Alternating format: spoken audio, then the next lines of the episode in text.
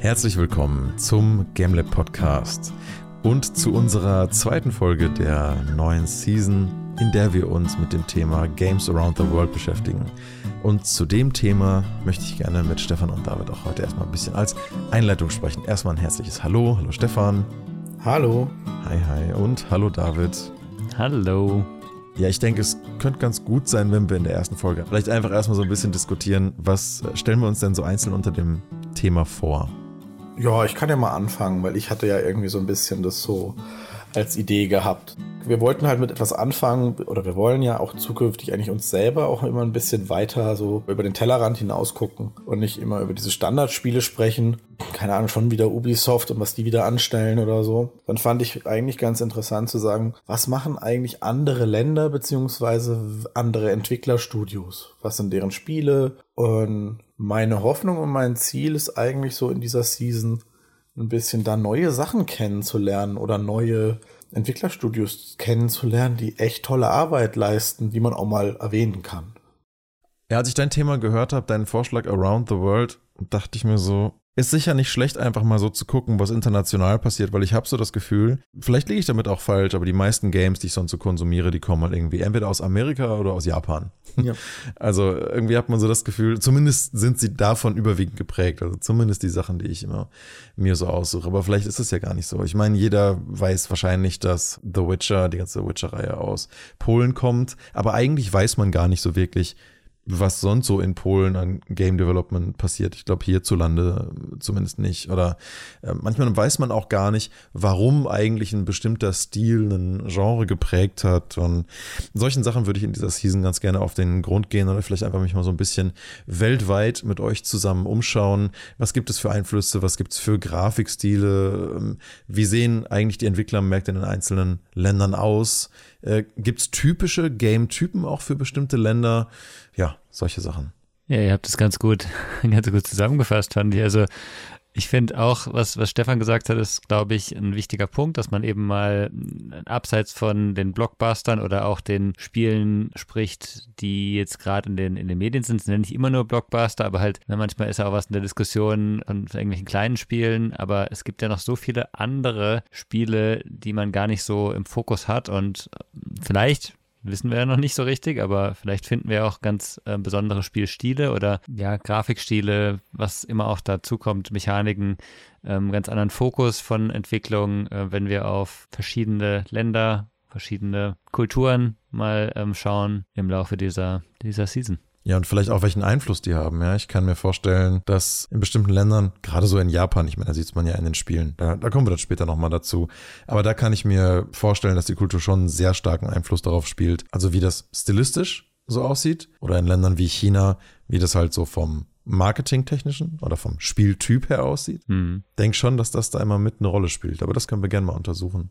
Also ich finde halt ganz spannend. Also wir haben uns ja alle schon mal jetzt ein bisschen eingelesen und angeguckt.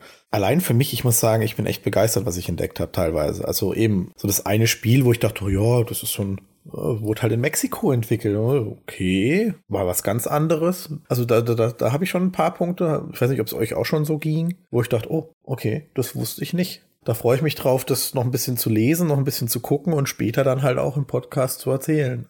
Also ich hatte in der Vorrecherche vor allen Dingen mich gewundert, dass ich dachte, ich würde eine homogenere Spiellandschaft je Land finden. Ich weiß nicht, warum ich das gedacht habe. Ich dachte so, vielleicht na, gibt es ja bestimmte Sachen, die irgendwie typisch sind für ein bestimmtes Land, aber musste doch feststellen, facettenreicher als ich gedacht hatte. Und fast eher dann je genrespezifischer als äh, landspezifisch. Aber das stimmt auch nicht für alle Länder. Also ich glaube, das kann schon interessant sein, mal zu gucken, welche Länder dann eher homogen sind und welche eher nicht, in dem, was sie so für Spiele produzieren. Mhm. Ja, weiß ich nicht, ob man rausfindet, warum, aber da scheint es auf jeden Fall Unterschiede zu geben. Ich finde, es bietet vielleicht auch das Potenzial, aus der eigenen Spielebubble ab und zu mal auszubrechen. Also wir gucken ja auch ziemlich viele Spiele an, die wir gar nicht kennen, aber dann kommen wir vielleicht auf irgendein Spiel, das äh, von einem ganz kleinen Entwickler ist, aber so, oh, das Spiel sieht eigentlich aus wie genau das, was ich eigentlich immer gespielt habe, aber halt mal komplett nischiger probiere ich mal aus und ist mega geil.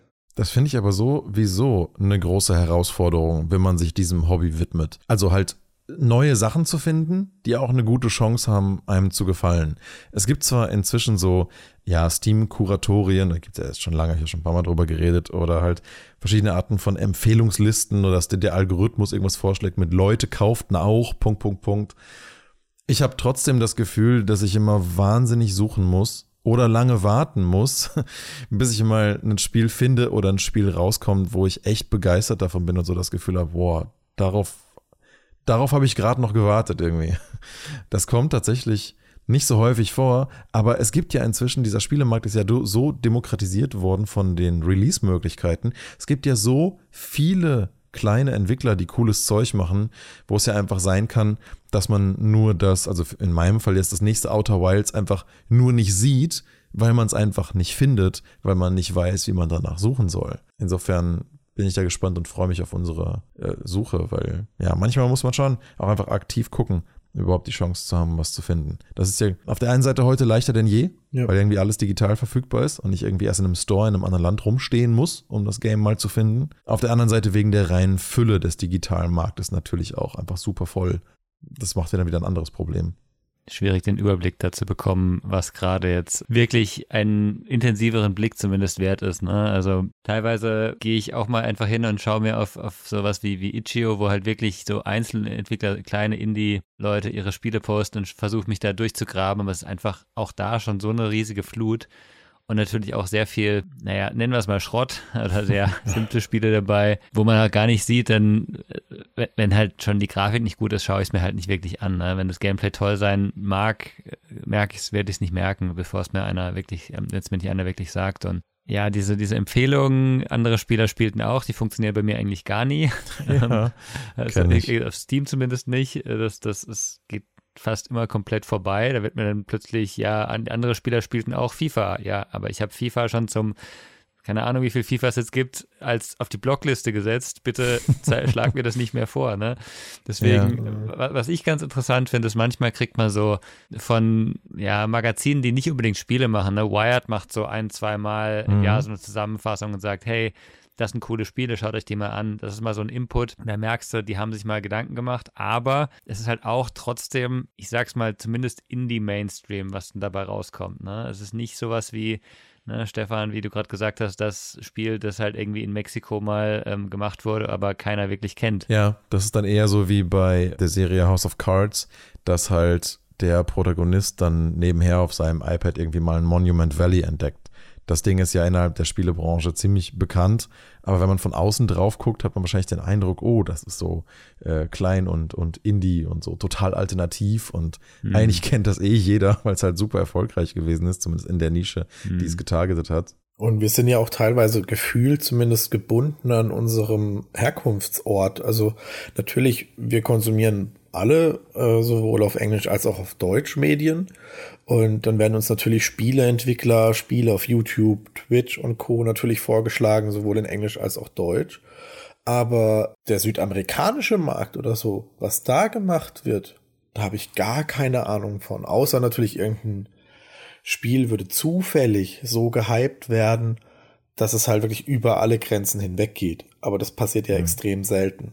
Ja, ich glaube, dieser Sprung, wie du sagst, den, den, erst wenn die den machen, ne, wenn die von ihrem lokalen Markt in den internationalen Markt wirklich erfolgreich werden, dann kriegt man es auch wirklich mit. Und äh, ja. klar, Spanisch, ich schaue auch keine spanischen, also ich lese keine spanischen News und mal, mal ja. ganz anders, ne, auch ein äh, chinesisches oder ja indisches Spiel kriegen wir wahrscheinlich erst mit, wenn es irgendwo äh, zumindest auf Englisch übersetzt wurde und im Markt irgendwie verfügbar und präsent ist. Ne? Genau, die schwappen immer so ein bisschen rüber ab und zu, aber selten. Ja. ja, und es kann ja auch sein, dass es dadurch passiert, dass die Entwickler, die das verstanden haben, ihre Spiele dann mehr internationalisieren und sie dann vielleicht ein bisschen mehr Lokalität verlieren. Das wäre jetzt nur mal eine These, aber ja. Äh, das äh, wäre ja schon logisch, weil je mehr Leute du erreichen willst, umso mehr musst du dich dem anpassen, was der Mainstream möchte. Und ja, vielleicht erklärt das auch so ein bisschen, warum die Spieletypen, die aus verschiedenen Ländern kommen, gerade wenn ich jetzt mich so hier in Europa umgucke, warum die oft, also gerade so die Shooter-Welt, extrem ähnlich aussieht. Also es ist ja fast überall diese gleichen gritty Third- oder First-Person-Shooter. Ob das jetzt ein Modern Warfare ist oder irgendwas anderes, äh, Military-Gedöns. Äh, und dann guckt man halt irgendwie, finde ich oft auch auf so, also ich zumindest, weil man gerade, wenn man viele Games durchgucken will, also zumindest fällt mir gerade keine bessere Methode ein, aber ich scanne dann immer drüber und gucke mir erstmal nur die Cover oder die Icons an und höchstens, wenn mich das irgendwie anspricht, bleibe ich stehen und guck mal rein. Aber das, das, ist, glaube ich, ein Das bedeutet, Problem. das machen viele und deswegen ja. sind manche Cover einfach total nur Marketing und hinten dran steht irgendwas ganz anderes. Mhm. Genau. Und deswegen erlebe ich das so oft bei Steam zum Beispiel. Ich scroll irgendwo drüber, ich sehe ein super schön illustriertes Artwork und denke mir so, oh wow, cool. Wenn das Spiel so aussieht, klick rein, irgendein billiges Mobile Game. So, ja, okay. Wieder zurück. Nächstes. Und da wären wir ja beim nächsten. Eventuell gibt es das ein, das ein oder andere Land, wo Computerspiele oder Steam gar nicht so präsent ist, sondern eher eine andere Plattform oder ein anderes Medium, wo wir ja dann auch gar nicht mitkriegen. Oder überhaupt überhaupt gar nicht über Steam ver äh, verkauft wird. Ich würde mir wünschen, es gäbe mal sowas wie, also ich gehe im April wieder auf die FMX und da gibt es halt jedes Mal so eine Veranstaltung, die heißt Shelley's Eye Candy. Da werden halt Kurzfilme von rund um die Welt präsentiert von Shelley Page, die hat früher bei DreamWorks gearbeitet. Wie gesagt, sie zeigt halt immer diese Kurzfilme und dafür reist sie halt das ganze Jahr neben ihrer sonstigen Arbeit durch die Gegend, ähm, fliegt von Land zu Land und guckt sich in den verschiedenen Animation Studios an, was halt junge, vielversprechende Studenten so erarbeiten und was da so an Kurzfilmprojekten rauskommt und teilt die dann quasi auf der FMX mit halt einem Publikum von Professionals. Unter anderem, weil sie als Talent Scout tätig ist und das halt auch irgendwo ihr Job ist. Mhm. Aber ich finde, die Art von Kuratorium ist eigentlich eine coole Sache, weil die Art von Shortfilms, finde ich, die findet man nicht mal eben so auf YouTube, auch wenn man sich dafür interessiert. Also da muss man schon eine ganz spezifische Filterbubble haben. Und da sind dann, ist dann echt ein super Mix dabei. Ich meine, klar, sie hat auch ihren persönlichen Geschmack, der beeinflusst natürlich immer ein Kuratorium.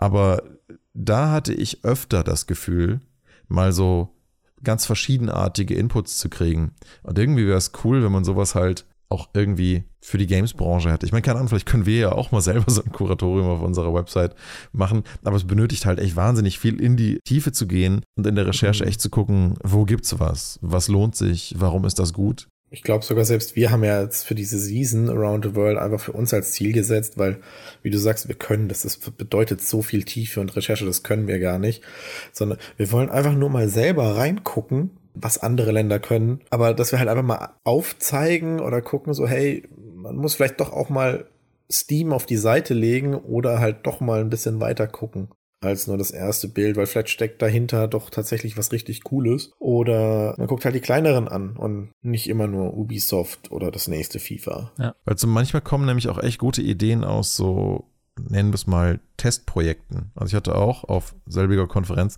vor ein paar Jahren was entdeckt, da hat ein Studententeam ein Spiel gemacht, wo du so als Bettler auf der Straße sitzt, einfach um zu gucken, ob ein VR-Game, wo du einfach da nur sitzt und Leute, die halt viel größer sind als du, an dir vorbeigehen, was das psychisch mit dir macht. Und das hatte tatsächlich einen Einfluss auf die Art von, wie Dinge empathisch interpretiert und aufgenommen wurden, als sie dann später Vergleichsgruppentests gemacht haben mit den mhm. Leuten, die es gespielt hatten und die es nicht gespielt hatten, dass das schon zu empathischerem Verhalten geführt hat in bestimmten Situationen. Mhm oder halt andere Einschätzungen von Wichtigkeit von bestimmten Werten. Und das fand ich spannend, aber das war halt einfach nur mal so ein Studenten-Game-Experiment. Und es ist auch schade, dass ich jetzt gerade den Namen nicht präsent habe, weil ich finde, solche Sachen sollte schon irgendwie jeder kennen, weil es ja auch was darüber aussagt, was diese Industrie sonst noch so kann, abseits von Entertainment. Und ich glaube, uns ist allen das Potenzial bewusst, aber sowas noch mehr in den Fokus zu rücken, kann ja echt nicht schaden. Das sehe ich, so, sehe ich jetzt gerade beim Thema Animationsstudios, sehe ich viel in Frankreich. Ich habe da das Gefühl, da wird unglaublich viel experimentiert. Da, da gibt es echt super viel zu finden. Also viele Sachen sind auch super weird. Ich denke mir auch jedes Mal bei mindestens zwei von den zehn Filmen, die aus Frankreich kommen, irgendwie so, hä, was ist das? Das ist total eigenartig. Aber die probieren wenigstens was aus. Das ist irgendwie unique und cool und ja, vielleicht auch kein Zufall, dass die Sachen von Quantic Dream daherkommen. Die wurden ja viel kritisiert, auch für ihre moviehafte Umsetzung. Ne? Also das sind halt hier, das begann ja damals mit Indigo Prophecy und dann Heavy Rain, Beyond Two Souls, Detroit Become Human. Sind ja eigentlich eher so Quicktime-Event-Dinger mit so ein bisschen zwischendrin drumherum laufen und ein bisschen Einfluss auf den Storystrang hm. den du halt erlebst. Und die wurden ja immer wieder kritisiert für, oh, eure Games sind viel zu filmy und das ist ja gar nicht richtig ein Game und bla. Aber die machen einfach ihr Ding. Ich finde das cool. Äh, klar, die Storys sind manchmal ein bisschen quirky und nicht immer super professionell erzählt, aber es ist was anderes. Ich spiele die Sachen total gerne und die haben irgendwie schon so ihre eigene Atmosphäre und ich finde, das, das braucht die Industrie auch. Die braucht auch verschiedene Sachen. Und natürlich gefällt das nicht jedem und irgendwer regt sich sowieso heutzutage immer über irgendwas auf, aber das finde ich schon gut, dass da so ein bisschen Vielfalt auch herrscht und davon können wir hoffentlich auch ein bisschen was entdecken. Ja, das können wir hoffentlich in den nächsten Folgen. also vielleicht passt auch zur Überleitung. Wir haben jetzt sehr viel auf den Aspekt von, wir wollen auch Neues entdecken, wir wollen schauen, was, was es Neues gibt. Ähm, wir haben aber schon noch einen anderen Aspekt, mit dem wir jetzt auch starten wollen. Ne? Wir wollen schon nochmal schauen, wie auch bekannte Spiele sich selber als Thema internationale oder weltweite Kulturen nehmen. Ne? Also mhm. ähm, eines der, der Startthemen oder das, das Startthema für heute, kann ich ja so sagen, ist tatsächlich ja, wie machen es so, nenn es mal Mittelalter oder Zivilisationsspiele, unter anderem Civilization, äh, die ja ganz verschiedene Kulturen präsentieren oder Age of Empires, in dem man auch ähm, in einem bestimmten mittelalterlichen Zeitraum in dem Fall eben mit bestimmten Kulturen spielt und wie stellen sie die dar und was ist daran denn interessant oder besonders auch. Ne? Also ich glaube, das ist auch ein, ein Aspekt, der nicht so unwichtig ist. Insgesamt auch große Spiele, wir hatten es vorhin gesagt, viele, viele Spiele, die richten sich so aus wie, sagen wir sehr international, dass auch das maximale Publikum sozusagen angesprochen werden kann, aber es gibt ja schon immer Aspekte, die sehr kulturspezifisch sind und auch das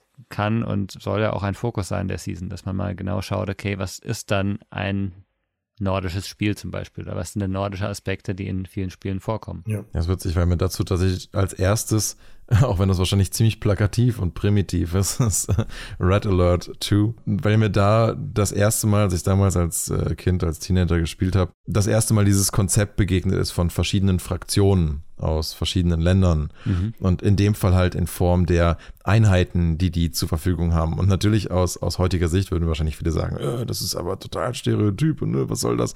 Das ist ja Russland, den, den bösen, sich selbst sprengenden Ivan hat und sowas. Weißt du? Die hatten Tesla-Türme. Und, und, und, die Tesla-Türme, ja, ja. Äh, oder halt irgendwie so, so große, so diese großen V3-Raketen oder irgendwie sowas. Aber die du halt nur mit bestimmten Fraktionen hast. Oder halt die, die Deutschen mit dieser riesigen Abwehrkanone. Oder war das Frankreich? Das waren die Deutschen. Das war ja sogar historisch angehaucht, ne?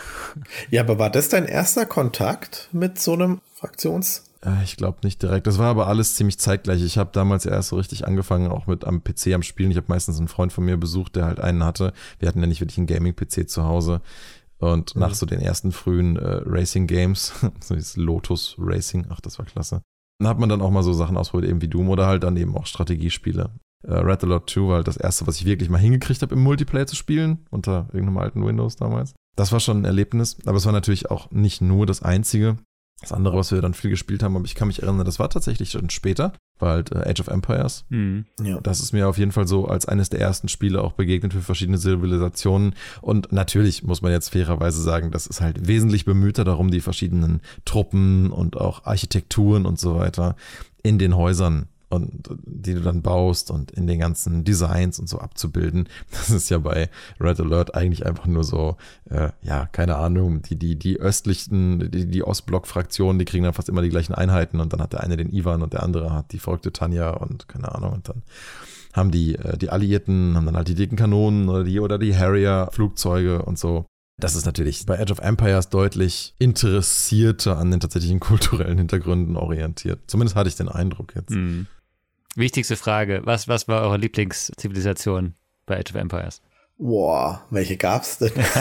oh, das müsste ich jetzt schnell einmal nachgucken. Da habe ich ein ganz schlechtes Gedächtnis für sowas. Also für mich ganz klar Byzanz, ne? Die waren, die waren immer äh, ziemlich cool. Ich meine, die hatten auch Elefanten. Das war immer das Beste, mit Elefanten ja. durchzulaufen. Ich sei nicht, verwechsel es jetzt gerade komplett. Aber das fand ich jetzt eins von den Dingern, wo wir jetzt eben auch von damals reden. Ich meine, wir reden ja jetzt von nicht irgendwie von vor zehn Jahren, wir reden auch nicht von vor 20 Jahren, sondern wir reden ja fast vor 25, 30 Jahren.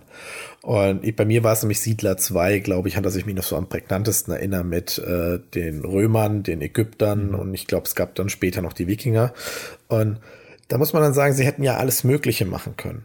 Aber sie haben es ja eigentlich auch bei Age of Empires gemacht, dass diese Truppen und Einheiten und Gebäude auch immer der jeweiligen Kultur angepasst waren und tatsächlich die geschichtliche Relevanz. Ich glaube, diese Kriegselefanten gab es wirklich. Und dementsprechend haben sie ja immer diese Relevanz der jeweiligen Kultur auch mit reingebracht. Sie hätten ja genauso gut sagen können, oh, wir machen ja einfach nur ein Aufbauspiel.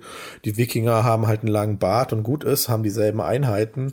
Und die Römer haben halt, keine Ahnung, Tunikas an, haben aber auch die gleichen Einheiten. sondern sie haben ja bei all diesen Spielen, über die wir jetzt gerade im Endeffekt reden, als Platzhirsch und größtes Ding, wahrscheinlich Civilization, halt einen sehr, sehr großen Punkt auf die Genauigkeit, vermeintlich, also früher weniger wahrscheinlich als heute, und auf den, die Realität, also wie es damals wirklich war, gelegt. Naja, bis zu einem gewissen Grad. Also ich meine, die, diese, wir haben verschiedene Kulturen, verschiedene Fraktionen, ist ja schon auch ein Teil, das, um das Ganze attraktiv zu machen. Ne? Sonst sagt der Spieler ja, gut, wenn alle gleich sind, dann wird es ja langweilig. Und ähm, trotzdem gab es ja schon Einheiten, die immer gleich waren. Also wenn wir bei Age of Empires bleiben, äh, zum Beispiel die Angriffselemente gegen, also die, diese Siege Weapons, ne, irgendwie die Ballistas mhm. und, und Ramböcke und so, die waren immer dieselben in einer anderen Farbe. Das, das war der einzige Unterschied, ja. glaube ich. Ich glaube, es gab dann noch ähm, die, die Franzosen mit ihrem, äh, weiß nicht, ob es Franzosen waren, aber mit ihrem Petard, der, der, der mit der Bombe rumlief und irgendwie die Mauer in die Luft sprengen konnte.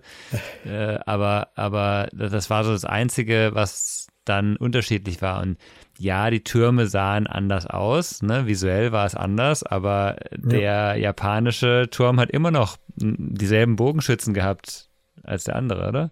Aber so habe ich mir damals dann irgendwie auch so ein bisschen die Architektur vorgestellt von dem jeweiligen Land. Mhm. Und im Nachhinein war das jetzt nicht so, oh, die sehen ja ganz anders aus, weil es gibt ja immer noch alte Tempel in Japan mhm. zum Beispiel oder so, wo man sagt, ah ja, okay, das, das könnte man so nehmen. Weil die hätten ja auch im Endeffekt hingehen können und sagen, oh, das sieht halt jetzt japanisch aus, aber ist halt im Endeffekt was ganz anderes. Also das fand ich eigentlich gerade klasse. Jetzt weiß ich es auch wieder. Ich habe die Griechen immer am liebsten gespielt und meine ah, Eltern okay. sind halt früher immer wahnsinnig viel nach Griechenland in Urlaub geflogen mit mir und wir haben da immer viele alte Tempel angeschaut und auch immer so geschichtlich da ein bisschen. Ähm, als Kind hast du natürlich nur so mittelmäßig dran Interesse, aber ich fand halt die Tempel immer cool und die ganze Architektur und daran rumzulaufen und so. Mhm. Das Visuelle hat mich vor allen Dingen fasziniert und umso cooler fand ich es dann halt, dass das halt in Age of Empires quasi so aussieht, wie das, was du in echt nicht mehr zu sehen bekommen hast. Also das, was dann da verfallen war, das war dann da wieder frisch und gerade wie neu gebaut und dann war der Stein halt noch ganz weiß und das mhm. Dach war noch in Ordnung und dann hast du diese coolen Tempel und Dächer und verschiedene Ziegeltypen, die da zum Einsatz kommen. Und du siehst es halt und denkst dir so, ja, okay, cool, das entspricht schon so ein bisschen denen, wie die, wie die Historiker das vielleicht auch irgendwie gezeichnet haben und wie das wahrscheinlich alles ausgesehen hat. Sie haben auf jeden Fall geschafft, die, diese markanten Punkte jeder Kultur gut rauszubringen. Ne? Ich, wenn du in Griechenland denkst, diese blauen Kuppeln, ne? die, die waren dann plötzlich ja. an, in den relevanten Gebäuden plötzlich überall da. Ja, mm, ja oder auch die Art von Säulen und wie das mhm. halt, wie halt so die Verteilung der Gebäude und, also die Allgemeinästhetik untereinander ist. Das das fand ich, haben sie echt gut getroffen. Ja. Das hat mich auf jeden Fall immer echt, echt fasziniert. Und das war auch so ein bisschen der Grund, warum du dann halt verschiedene Zivilisationen, finde ich, auch ausprobiert hast, um einfach dann zu gucken, wie entwickeln sich denn die Häuser durch die verschiedenen Ages, durch die du dann kommst. Das fand ich einfach, gerade beim ersten Mal spielen so einer Fraktion, einfach den coolen Aha-Moment. Ne? Mhm. Auch gerade bei diesen asiatischen mit den Tempeln und so. Das ist halt cool. Es ja. hat halt immer auch seinen Charme zu sehen, was daraus wird. Und wenn du dann, wie du sagst, im Urlaub bist und siehst es dann nochmal oder du kannst das verknüpfen. Natürlich, heutzutage ist es halt ein bisschen anders für uns, aber damals als Kind war das dann ja immer so ein, oh, geil und oh, schön und heutzutage wahrscheinlich nicht mehr so, so, so. Also ich halt immer total nostalgisch bei diesem Spiel. Also, mhm. und der Moment, wo du halt in die nächste Zivilisationsstufe gehst und das macht einfach so, bam, und, äh, und, dann wechseln sich alle deine, deine Gebäude einmal durch und alles ist so, ja, ja, ja. frisch, neuer und moderner und einfach ein unglaublich belohnendes Spielkonzept. Und ich meine, es war auch damals schon so, dass die jeweiligen Fraktionen, also egal ob jetzt europäisch, asiatisch oder ähnliches, dann zwar ähnliche Einheiten teilweise hatten, aber immer eine andere Hauptrohstoff als Nee, aber bei Age of Empires, da hast du, äh, du hast Steine, Fleisch, Holz und Gold. Ja. Und daraus baust und machst du eigentlich alles. Aber ja, stimmt schon, was, was David gerade meinte. Und das ist ja auch eine Sache des Balancings. Du hast dann zwar vielleicht andere Türme, aber dann die gleichen Bogenschützen. Okay, die muss man vielleicht nicht visuell unbedingt gleich machen. Aber klar, die Einheiten machen natürlich untereinander auch halbwegs balancierten Schaden, damit du es überhaupt vernünftig auch gegeneinander spielen kannst. Gut, aber jetzt können wir ja auch gleich noch den, ich würde jetzt mal sagen, Geschichtsunterricht förderndsten Titel ansprechen, den es, glaube ich, äh, aktuell gibt. Und ich hoffe, ihr stimmt mir dazu. Assassin's Creed. Oh ja. Ja, fast, nicht ganz. Ähm, Was? Wie? Nein, äh, Civilization. Mhm. Ähm, okay. Würdet ihr das so auch so sagen? Das ist so, wenn es um Geschichtsunterricht ginge, wäre das so der Titel? Überhaupt nicht. Nicht? Also dann müsstest du mir, Stefan, erstmal ein bisschen Kontext dafür geben, weil äh, Civilization habe ich persönlich keinen einzigen Teil jemals gespielt. Was? Nee. Ja, ich. Äh dann würde ich eher David abgeben, weil er ist, glaube ich, der Civilization-Profi. Nee, nee, ich bin, ich bin ein reiner Civilization 2-Spieler. Ich habe bei Civilization 3, das allgemein als eines der besten genannt wird, und äh, 5 allgemein als eines der besten genannt wird, bin ich komplett ausgestiegen, weil ich es nicht mehr so geil fand. Ich habe 2 und Call to Power gespielt und nachdem sie bei 2, bei 3 den Thronsaal nicht mehr drin hatten, der immer schön mit deiner Zivilisation gewachsen ist, war ich total enttäuscht. Okay. Civilization 2 ist aber auch schon ein Weilchen her, ne? Von oh, wann ist das? 99, 90ern. Es sieht, ja. sieht so sehr nach 90er aus, ja. Äh, Stefan, ich habe vorhin Nein gesagt, weil ich, ich habe Civilization 5, wo, glaube ich, diese historischen Aspekte stärker reinkommen, schon ein bisschen gespielt. Ich finde es halt Mhm. Sehr schwierig, wenn du dann plötzlich Mahatma Gandhi als Führer des Landes hast. Das war er halt nie. Er war eine wichtige Persönlichkeit in Indien, aber ja, er hat effektiv das Land nicht regiert. Ne? Das ist richtig. Aber wenn man sich ein bisschen, glaube ich, noch die, die Sachen zusätzlich durchliest, weil bei jedem Charakterauswahl oder Führerauswahl bekommst du ja auch Zusatzinformationen mhm. aufgelistet, durch die du dich durchlesen musst. Und ich meine, die sind dann alle tatsächlich alt. Das, das mag sein, aber das ist genau der Punkt. Wo ist dann der Anreiz, das durchzulesen? Weil ich persönlich habe ja. das mal irgendwo eins aus Interesse durchgelesen, aber ich hatte nie den Anreiz, jetzt zu schauen, okay, was ist jetzt bei dem französischen Ludwig dem 14. oder sowas, was steht noch alles drin? War halt nicht so interessant für mich, ne?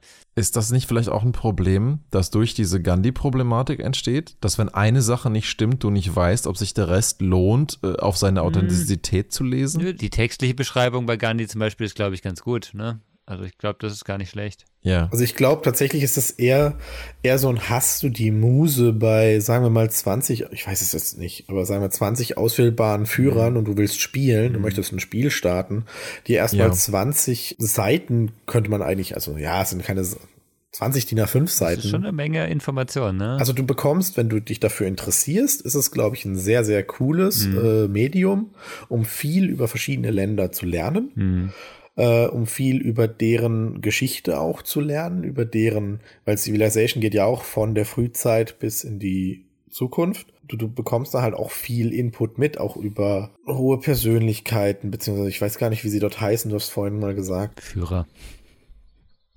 Ja, so, so Anführer oder so Sachen, die halt zeitgenössisch ist oder diese Weltwunder kriegt man da ja auch gezeigt, ja. vorgeführt und erklärt ja. theoretisch. Alles sehr interessante Dinge.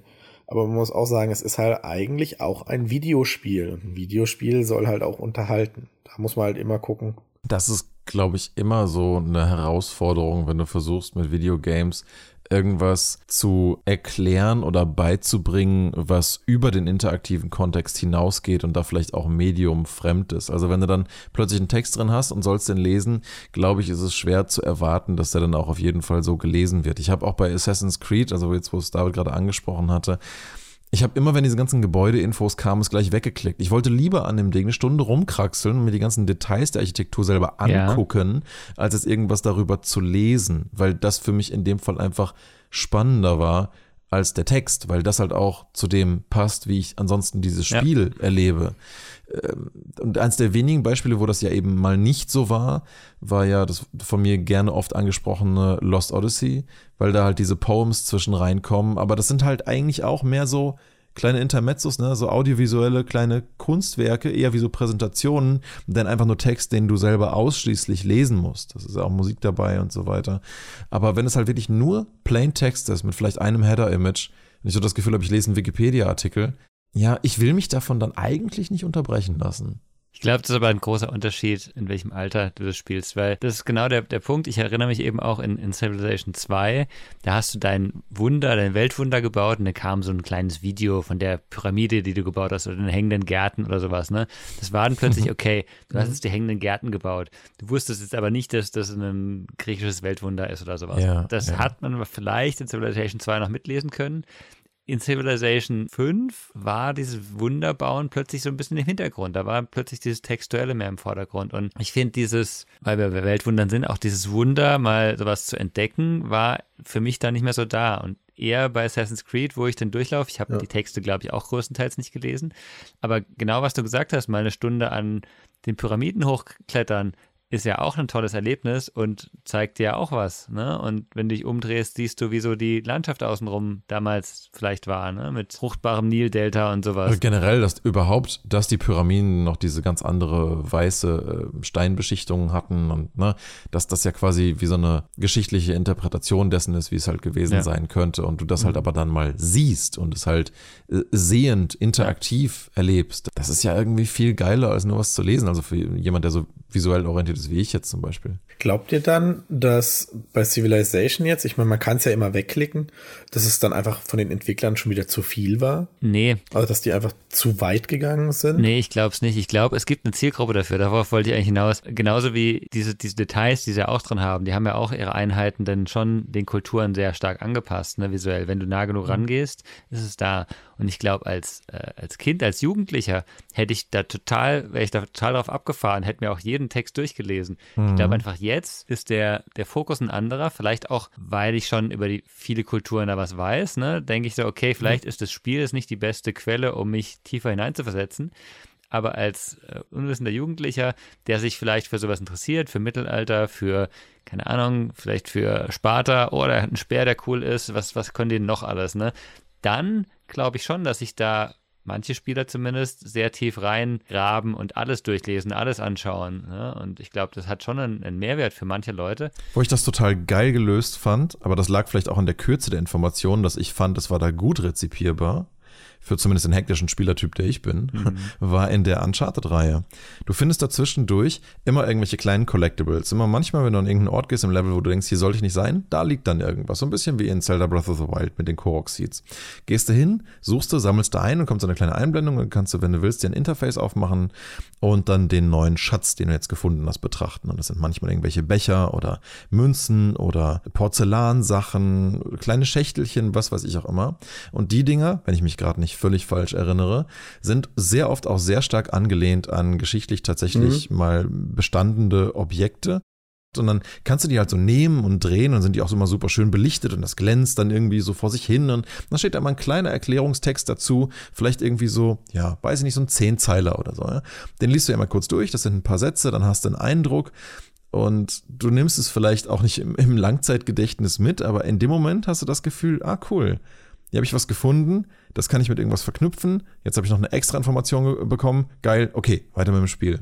Mhm. Das fand ich klasse. Das hat dich kaum unterbrochen. Das war durch dieses Rotieren auch so ein bisschen interaktiv. Ja, hat, hat finde ich, sehr gut gepasst. Und du hast, wenn du wolltest, trotzdem ein bisschen was mitgenommen. Mhm. Und vor allem immer halt von Ländern oder von der Vergangenheit aus Ländern, die man so gar nicht auf dem Schirm hat. Mhm. Aber ich denke, ich habe Uncharted ja nicht gespielt, aber ich denke an Tomb Raider und sowas, da gibt es das ja auch. Und die meisten der Sachen schaue ich mir jetzt nicht im Detail an. Klar schaue ich mal in eins rein, aber es meistens ist es ja doch nur so, ja, ich will jetzt weiterspielen. Ich jetzt nicht hier was Cooles ja. gefunden, aber trotzdem will ich weiterspielen. Ich habe da auch für kurze Sachen und meistens nicht, nehme ich mir nicht die Zeit dafür. Und du hast das Gefühl, das war früher bei dir sogar besser?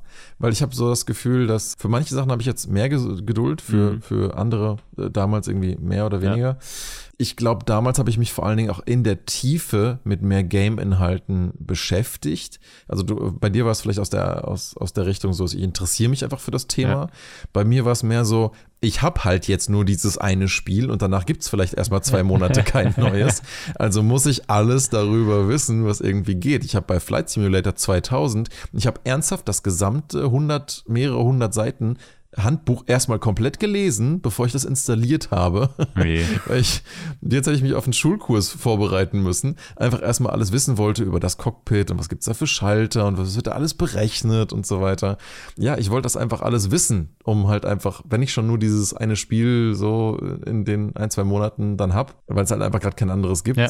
dann muss ich halt ja. alles daraus mitnehmen, was irgendwie geht. Und das war vor allen Dingen früher so meine Motivation und jetzt keine Ahnung, ob ich einfach gerne lieber mehr interaktiv oder allgemein unterhalten werden möchte. Ja. Vielleicht ein Punkt, der mir jetzt bei Civilization noch aufgefallen ist. Ich habe jetzt irgendwie beim Durchklicken auch noch ein ganz neues Spiel. Old World ist ja effektiv ein, man kann Civilization Klon nennen, aber oder Weiterentwicklung halt neuer Wurf zu dem Thema. Und die haben zum Beispiel Szenarien gemacht und in dem Szenarien geht es dann zum Beispiel um, du spielst als Karthago, aber halt vom Anfang. Ne? Das heißt, erstmal wird dir kurz mhm. in vier, fünf Sätzen erklärt, warum Karthago jetzt plötzlich selbstständig ist, weil eben die andere, die, die Mutterstadt sozusagen gerade belagert wird und äh, abgeschnitten ist und Karthago muss sich für sich selber jetzt starten. Ne? Und dann startest du mit diesem Hintergrund von vorne.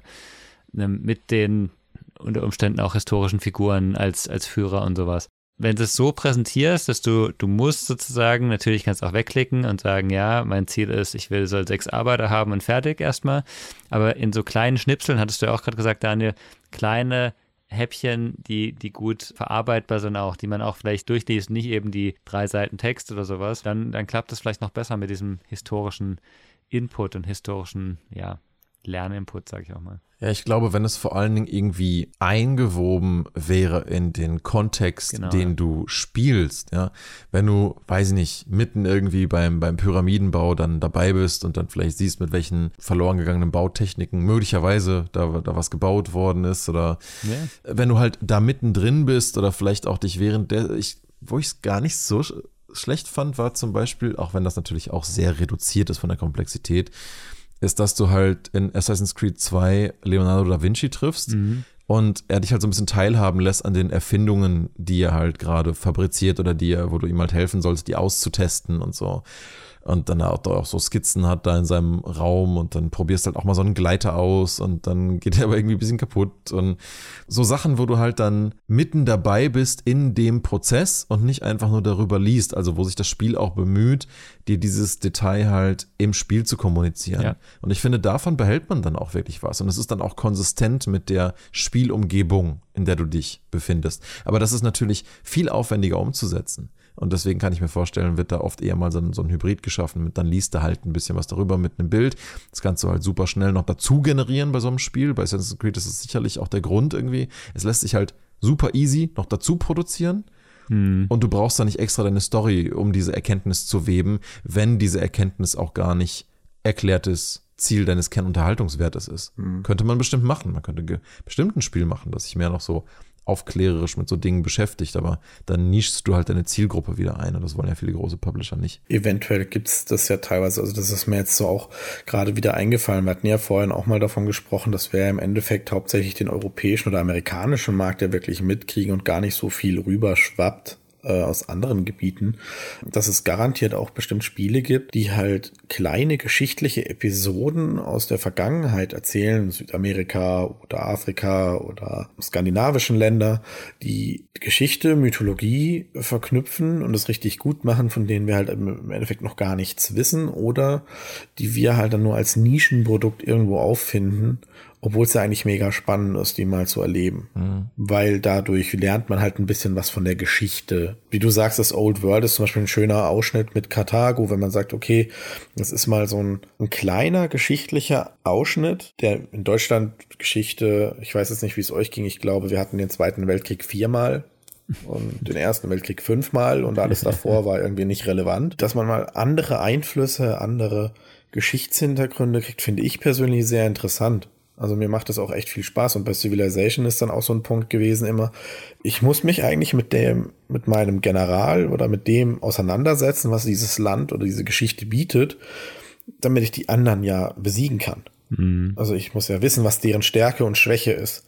Und das hat Civilization meiner Meinung nach immer recht gut hingekriegt, dass sie gesagt haben, okay, wenn man Gandhi als Gegner hat, dann ist der meistens eher nicht kriegerisch ambitioniert. Mhm. Er sucht immer eher so die Bündnisse, wenn es geht. Also so Sachen finde ich immer ganz cool. Und man muss ab und zu auch mal gucken, vielleicht gibt es so Spiele auch noch, aber das Old World klingt zum Beispiel da sehr gut. Also was ich auch super gern gespielt habe und Stefan wir auch ähm, mal hin und wieder, war äh, Titan Quest. Ja. Klar, das ist jetzt vielleicht auch nicht das historisch akkurateste Game, aber das läuft halt auch so ein bisschen, ich will es nicht sagen um die Welt. Es ist ja jetzt nicht dann plötzlich in, in Amerika und sonst was unterwegs, aber es wandert halt einmal über Griechenland, Ägypten, den Orient und ja klar, dann geht's in den Hades. Das gibt's natürlich nicht. Und dann mit den DLCs halt noch in andere Gefilde, eher so Skandinavien, dann mit The North und dann gibt's halt wieder fiktive, was da teilfiktiv, ich meine, das hat es ja mal gegeben, geht es halt dann mal nach Atlantis oder so. Aber ich fand das Base Game eigentlich immer ziemlich geil. weil du halt durch die verschiedenen Kulturen äh, reist, ja gerade im Orient, dann mit diesen ganzen ähm, asiatischeren äh, Designs und so, dass äh, das halt auch stark angelehnt ist, als wie die Architektur da wirklich ausgesehen hat. Dann hast du diese ganzen Tonkrüge und sowas in Griechenland, hast du dann diese ganzen kleinen äh, Camps, dann kommst du aber nachher auch irgendwie nach, nach, nach Delphi, Athen, Knossos und so weiter. Und auch wirklich, das, das hat mich total erinnert, auch irgendwie dann so ein bisschen indirekt an meine Spielzeit mit Age of Empires, mit den Griechen, weil da waren halt die Gebäude aber jetzt irgendwie ähnlich, aber näher dran. Also du konntest noch mehr dir wirklich was anschauen und da durchlaufen. Sonst hast du es ja immer nur wie aus so einer Vogelperspektive gesehen mit, ja, äh, Details, die aus der Perspektive halt Sinn machen, aber du konntest halt so nicht, nicht so richtig in so einer Welt rumlaufen. In Titan Quest hatte ich das erste Mal das Gefühl, ich kann halt durchs alte Griechenland laufen und ja, klar, sind dann da bestimmte Sagengestalten mit echten historischen Gestalten verwoben. Es soll ja auch irgendwie ein bisschen spannend und unterhaltsam sein. Das heißt, wie viel man jetzt aus Titan Quest lernen kann, weiß ich nicht. Dafür kenne ich mich da zu wenig aus. Und du triffst halt auf so bestimmte Charaktere, die es eben auch geschichtlich dann gegeben hat. Aber meistens sind sie halt mit der Story von Titan Quest wieder äh, verwoben, wie der Name schon sagt. Du musst halt dann den Release von diesem fiesen äh, Typhon da stoppen und schaffst es halt nicht. Und dann musst ihn dann am Ende besiegen. Also es ist eher so eine Heldenreise. Das heißt, alle selbst die geschichtlichen Charaktere ordnen sich trotz ihrer wahrscheinlich halbwegs konsistenten Charaktereigenschaften schon irgendwie dieser fiktiven Story unter. Und das ist dann so ein bisschen ein Hybrid. Du lernst ein bisschen was, aber so ein bisschen auch nicht. Aber ich hatte immer den Eindruck, dass Freunde von mir, die sich gerne mit Griechenland an sich, auch vor allen Dingen auch griechischer Mythologie auseinandergesetzt haben, dass die das vor allen Dingen besonders gern äh, gespielt und aufgesogen haben, die ganze Atmosphäre von dem Spiel. Und da war sicherlich einiges daran auch halbwegs akkurat, aber das, das war eigentlich auch so eine schöne Reise durch verschiedene Länder und Kulturen. Das, das war echt cool. Was ich auch sagen muss, ist also dieses, ist es jetzt akkurat oder nicht und lernt man was draus?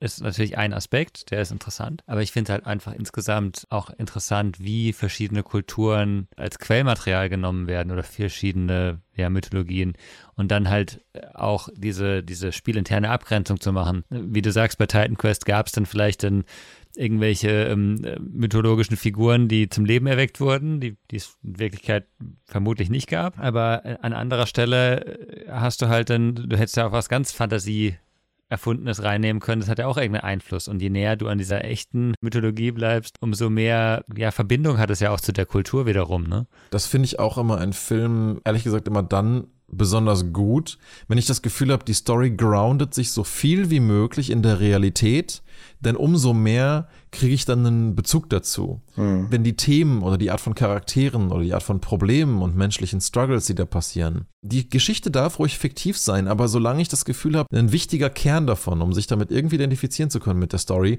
liegt halt mit der Realität verbunden, ja. Äh, gibt das dem Ganzen, finde ich, schon nochmal eine, eine bessere Qualität, weil es dann für einen Mensch in unserer Zeit einfach nachvollziehbarer wird und ein authentischeres Gefühl hat, auch sei es dann fiktiv. Ja.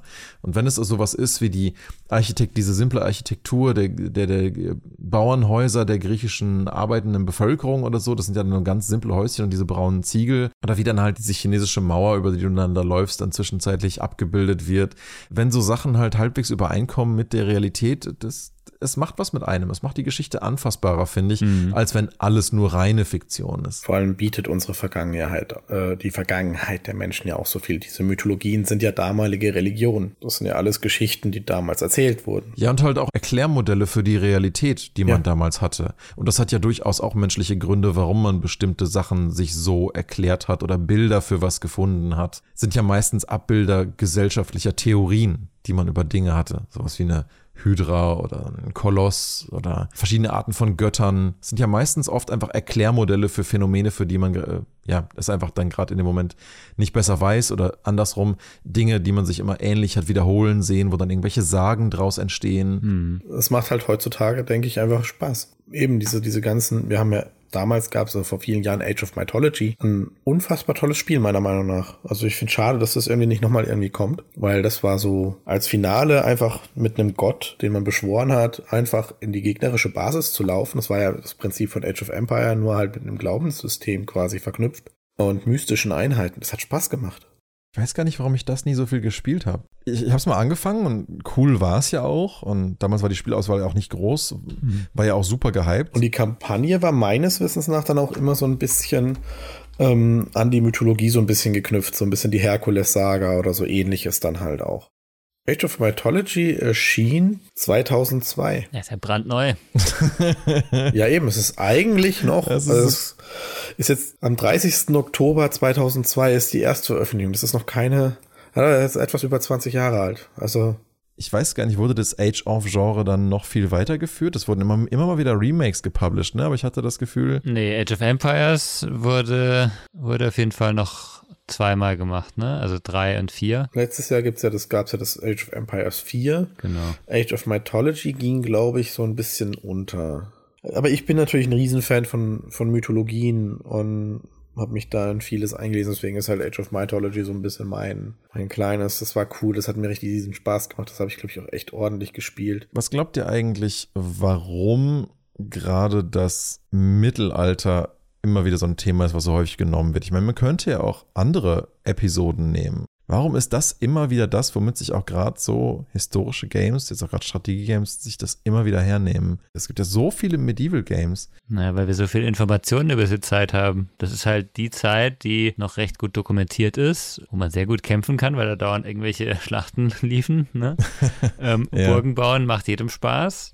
Ja, das stimmt. Was, was, was willst du mehr? Also, uns ist weit genug weg, um nicht zu realistisch zu sein. Es gibt auch eine massive Menge an Weltkriegsspielen. Erster Weltkrieg ist ja, Ja. so viele Spiele, die sind einfach, ich finde es ganz schrecklich, dieses Ding, aber eben, der Unterschied ist einfach für mich, ein, ein Spiel, das in einem der letzten beiden Weltkriege spielt, ist näher dran und ähm, da weiß ich auch mehr, wie grausam das war, äh, als so ein Mittelalterspiel. Wenn ich da meine Armeen aufeinander Ja, ja. laufen lasse, dann ging es denen auch nicht besonders gut, ne? Die sind auch alle an irgendwelchen Krankheiten gestorben, wenn sie eine kleine Wunde hatten und so, aber Das muss auch eine sehr grausame Zeit gewesen sein, ne? Aber es ist so weit weg, dass es jetzt fast eher wie in so einer romantischen Geschichte mit lustig vielen Kriegen und Burgen verpufft, ne? Genau, es ist romantisiert auf jeden Fall. Und ähm, klar, es gibt auch Spiele, die diese schwierigen äh, Aspekte mit aufnehmen, aber es ist einfach sehr einfach. Und man muss auch ehrlich sagen, also so als Kind, als Junge mag man schon dieses Ritter- und Burgenspielchen, ne? Das macht halt einfach Bock, ja. Meint ihr, also dass das vielleicht auch einer der Gründe ist, wieso wir von anderen Ländern halt, wir kriegen ja aus derselben Zeitspanne aus anderen Ländern gar nicht so viele Spiele, um mal wieder dieses Around the World noch ein bisschen noch zusammenzupacken. Wir haben ja auch, also historisch gesehen haben wir ja mit Europa, haben wir ja Burgruinen, die existieren ja auch, davon gibt's viele. Und andere Länder haben das ja gar nicht. Amerika ist ja noch gar nicht so alt, aber auch von, von Indianern mäßigen her gibt's das ja gar nicht so sehr und auch nicht so viele. Ich kenne jetzt auch kein Spiel, wo die Amerikaner die Indianer ausrotten mussten. Ich glaube, das kam auch nicht so gut an. Nein, nein, nein, nein, so meinte ich das nicht. Äh, Davon gibt's natürlich viele Spiele, aber davor, weißt du, so, so ein, also ja, es gibt viele Spiele mit diesem äh, Krieg und, und, und alles aus Amerika, aber Südamerika, da war es ja dann die Spanier, die dann irgendwann rüberkamen. Aber das waren ja alle schon wieder so. Es gibt schon Spiele, die sich, äh, wo du Inka oder Maya spielen kannst, zum Beispiel, ne? Das gibt, das gibt schon. Mhm. Das sind aber halt die großen Kulturen, die aus der westlichen Welt gesehen werden. Ja. Das ist ja der, sehr sicher der Grund, warum es keine Spiele zu den, also kein, kein Zivilisationsaufbauspiel zu den Apache-Siedlungen im Death Valley oder so gibt, ne? Was weiß ich was, ne? Wahrscheinlich jetzt komplett falsch, aber äh, da gibt es ja auch sehr viel Geschichte hinten dran, die aber halt in den USA massiv unterdrückt wurde und immer noch unterdrückt wird, muss man ehrlich sagen. Ne? Ja. Und ein Ja. Beispiel, wo wir aus einer anderen Kultur in diesem ähnlichen Zeitraum was haben, sind ganz klar äh, Japan, ne? Samurai und äh, das Feudalsystem. Das ist vielleicht noch ein bisschen länger aktiv und vielleicht ein bisschen näher an uns dran ähm, als, als unser Mittelalter, aber schon äh, auch ein paar hundert Jahre alt. Ne? Mhm. Ja, und die meisten Game-Entwickler sind ja keine Historiker. Das heißt, wenn die sich inspirieren lassen, lassen sie sich von der vorherrschenden Geschichte inspirieren. Ja. Und gerade wie du sagst, wenn bestimmte Sachen halt unterdrückt werden und es halt gewisse Dinge gibt, die einfach präsenter sind durch den Geschichtsunterricht oder in der Gesellschaft im Allgemeinen, ist das halt unter anderem auch dein Fundus, auf den du erstmal aufbaust, wenn du anfängst, so ein Game zu konzipieren. Und ich denke da, um nochmal auf das Thema vom Anfang, so was für einen Einfluss hat eigentlich Kultur, zurückzukommen, ich denke schon absolut, dass die Geschichte, die dir bekannt ist, einen massiven Einfluss da, äh, darin spielt, was du konzipierst. Deswegen rege ich mich ja so, glaube ich, so oft darüber auf, dass die meisten MMOs immer nur Elfen, Orks und, und, und bei Shooters immer irgendwelche Zombies sind. Mhm. Das kommt ja nicht von ungefähr. Das ist halt das, was prävalent in der Kultur am meisten dann vorkommt oder halt im Rahmen von Fantasy bekannt ist. Und auf Basis davon konzipiert man dann halt. Ne? Ich denke, dass es bei Geschichte auch nicht so anders ist. Ja. Mhm. Dass wir deswegen auch viel aus dem Mittelalter sehen. Und ja, ich meine, klar, wir wohnen und jetzt ja hier auch in Europa. Das kann ja durchaus sein, dass es in Japan, in China, wie auch immer, auch über andere geschichtliche Episoden vielleicht auch irgendwann mal was an Spielen gibt, aber dann ist uns das halt hier nicht so bekannt, weil nicht so zugänglich und vielleicht für unseren Markt, für unsere Vorkenntnis, aus deren Perspektive vielleicht nicht so zugeschnitten, da wird es hier gar nicht erst gepublished. Da mhm. super viele Sachen, die nur auf dem asiatischen Markt erscheinen, aber da weiß ich jetzt im Spezifischen drüber zu wenig. Mhm. Gut, aber vielleicht finden wir dann in den nächsten Folgen noch ein paar Sachen. Können wir ja gerne mal gucken, oder? Ja, sehr gern. Ich merke auf jeden Fall, dass das echt ein spannendes Thema ist und wir da vieles, vieles diskutieren werden können. Ja. Fand das jetzt auch einen ganz coolen Einstieg, über verschiedene ja. Themen, Länder, Kulturen einmal gesprungen zu sein. Und dann können wir nächstes Mal gucken, was uns da so begegnet zum Thema verschiedene Grafikstile. Ob wir da irgendwelche Gemeinsamkeiten, ja. Unterschiede, regionale Prägungen rausfinden. Da freue ich mich auch schon drauf, weil ich glaube, da gibt es echt ein paar interessante Titel. Ja, vielen Dank, Stefan, auf jeden Fall für den Vorschlag jetzt mit diesem Season-Thema. Gucken, was draus wird, aber ich freue mich drauf. Dann ja, vielen Dank für den dieswöchigen Podcast. Und dann bis zum nächsten Mal. Bis dann. Ciao. Bis dann. Bis dann. Ciao.